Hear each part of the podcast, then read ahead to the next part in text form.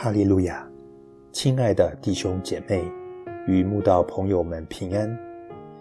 今天我们要分享的是《日夜流淌心中的甘泉》这本书中五月二十七日流泪谷这篇灵粮。本篇背诵金句：诗篇八十四篇六节。他们经过流泪谷，叫这谷。变为泉源之地，并有秋雨之福，盖满了全谷。流泪谷，顾名思义，就知道不是一个讨喜的地方。它既不受人欢迎，更不吸引人走进去。但慈爱的神，却常常把他深爱的儿女带进流泪谷，因为神知道，一个人只有经过流泪谷。才能体会祷告的美好，祈求的喜乐，依靠的坚定与等待的确信。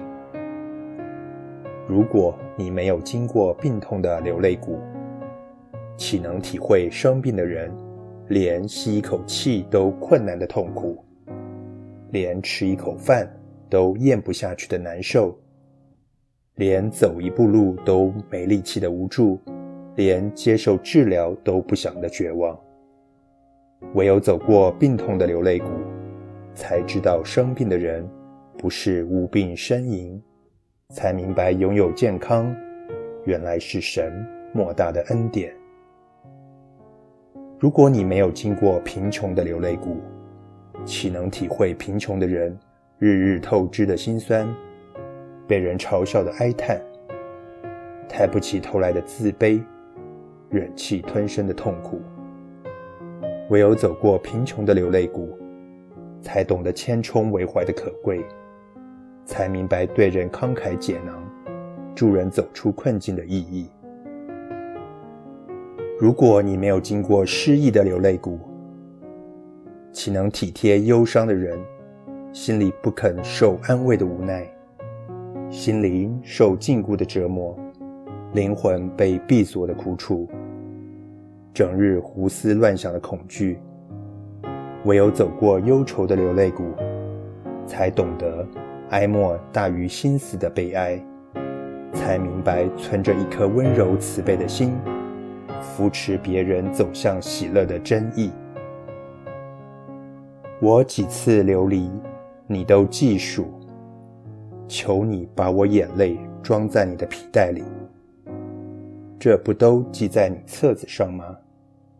神啊，求你记数我们流过的眼泪，并装在你的皮带里纪念。求你不让我们白白走过流泪谷，帮助我们学成你要我们学会的功课。哦，愿流泪谷因你的荣光照耀，变成泉源之地。愿你降下秋雨之福，使福气盖满山谷。